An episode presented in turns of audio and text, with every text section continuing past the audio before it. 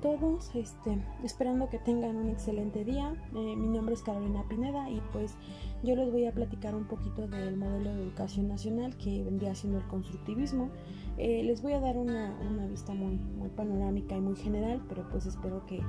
de algún modo pues les sea informativo. Eh, voy a comenzar comentándoles que desde principios de los años 20, este, cuando se instaura la educación pública,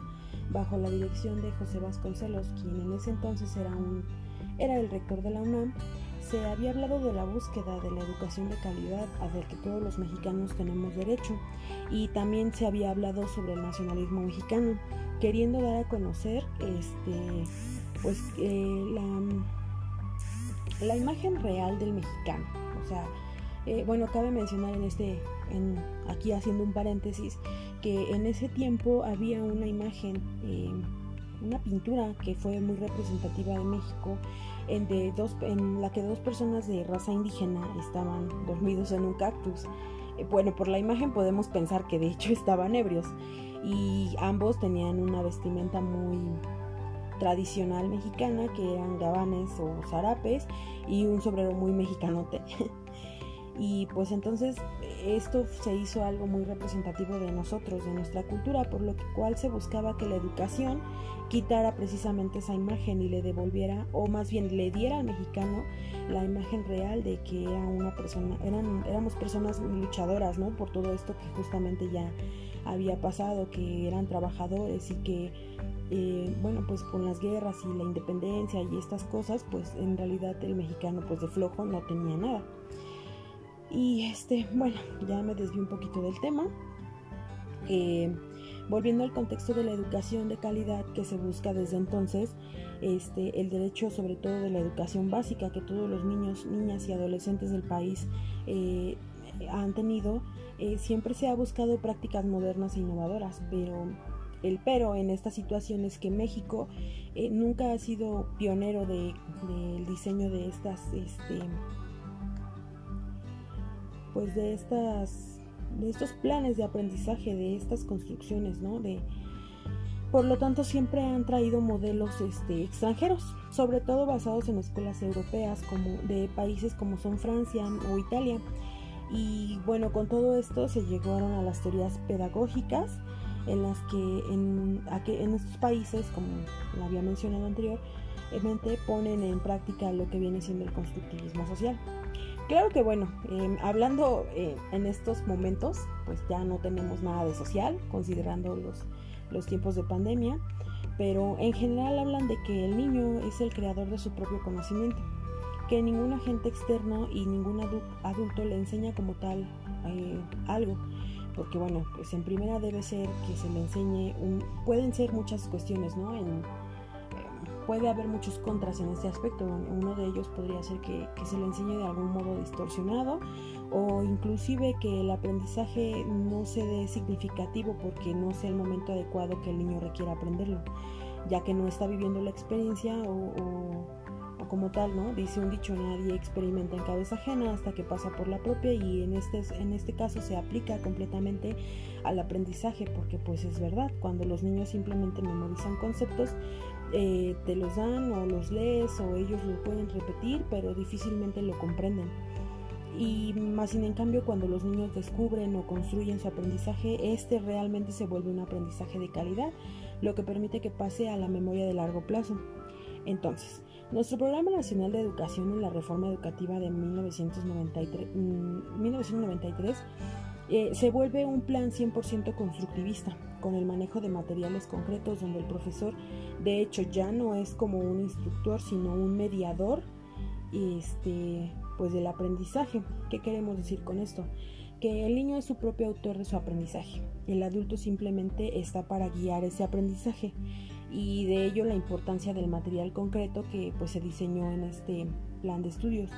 eh, el hecho de que los maestros lo sepan trabajar, lo sepan manejar, lo sepan instruir y que los niños lo manipulen y a través de esto puedan aprender, porque pues cabe mencionar también que em, este aprendizaje tiene que ver con las sensaciones y los procesos químicos del cerebro. si hay satisfacción, y bueno, en este caso por la satisfacción me refiero a que eh, los niños cuando juegan se divierten, gritan, ríen, pues hay un movimiento este, en la química cerebral. También a través de esto, pues los niños aprenden por sensopercepciones y van a tener una buena recepción. Cuando a los niños algo no les guste, y más de hecho que no les guste, o en este caso que les aterre, como muchas veces se da en el caso de, las matemáticas, el sistema límbico se bloquea, entra como en un estado de alerta y entonces pues el niño no actúa con, con un razonamiento, sino con un instinto de supervivencia, cuando en este caso pues podríamos valgan, o sea que valiendo el ejemplo, cuando el niño ve a la maestra molesta es real como si viera un león. Cuando nosotros vemos un león, pues realmente no estás pensando en lo que el león esté pensando, ¿no? O sea, tú realmente no te preguntas, ¿el león está enojado o tendrá hambre o me va a comer o algo así, ¿no? Y entonces pues tú simplemente por instinto corres y ya no te detienes a, razonar nada. Y eso es lo mismo que viene pasando con muchos chicos. Eh, esto pasa con los chicos que tienen maestras que que tienden a ser muy tradicionalistas y que por lo tanto tratan de instruir a los pequeños con, con estos métodos tradicionales, ¿no? O sea, hay maestras que, tienen este, pues como esta, este modo de enseñar a los niños, de, que simplemente repiten, ¿no? O sea, que simplemente tienen que aprender por memorizar y no como tal, aprender como para reflexionar y, que a final de cuentas, bueno, el aprendizaje en este caso no se vuelve un aprendizaje significativo, por lo tanto no es un aprendizaje que se lleve a largo plazo. Eh, uno de los ejemplos más claros que yo les voy a comentar aquí es el, ejemplo de, de, matemáticas, que en realidad, bueno, nuestro nuevo plan de estudios ya no se llama matemáticas, sino se llama pensamiento matemático.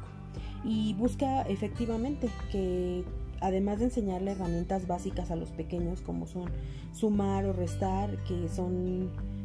pues digamos operaciones que realmente utilizas a lo largo de tu vida de forma cotidiana, pues también se adquiera una capacidad de reflexionar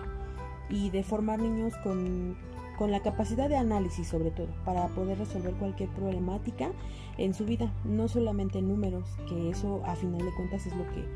no queremos, ¿no? O sea, queremos niños que, que, este, que sean analíticos, que realmente se puedan enfrentar a las diversas situaciones que, que, día a día puedan presentársele a través de su vida y su desarrollo, tanto escolar como personal. Y eso es, el, eso es lo que busca el pensamiento matemático en educación básica. Hablamos desde un preescolar hasta secundaria. Y algunos testimonios este, digo que, que tuve la oportunidad de escuchar, eh, justamente me han dado a conocer el hecho de que a través de la manipulación de materiales concretos, los niños descubran lo que quieren aprender poniendo en juego sus situaciones generadoras de este aprendizaje de manera natural y sobre todo pues muy divertida. Y a través de esto aprenden mejor, ya que este, los profesores cumplen con la función de que el niño no realmente, este, de que el niño realmente está comprendiendo lo que está sucediendo y que este pues que la compresión sea muy perdurable. Eh, en México nuestro programa nacional de educación tiene una propuesta bastante buena. La realidad es que el plan de estudios pues es muy muy interesante y los materiales que se elaboran como las herramientas del CISAT, que es el sistema de alerta temprana, este sistema se aplica a los niños para identificar el rezago. Es realmente es un programa maravilloso. Es el problema en esto es eh, se podría decir que los engranajes de este de este sistema, ¿no? Hablando en este caso de, los profesores, de los maestros, de los inspectores, que la mayoría de ellos ya llevan laborando en, el sistema educativo muchísimos años, lo cual indica que tienen aún ideas muy tradicionales, por así decirlo, y eh, exigen a las primarias o en este caso secundarios o preescolares resultados resultados inmediatos, resultados que, que, puedan ser vistosos ¿no? en el momento a esto se refiere a, la memorización, ¿no? A, esta situación. Y pues no, en, en, realidad ese es uno de los grandes problemas por los que no se ha podido llevar a cabo al 100% la aplicación de este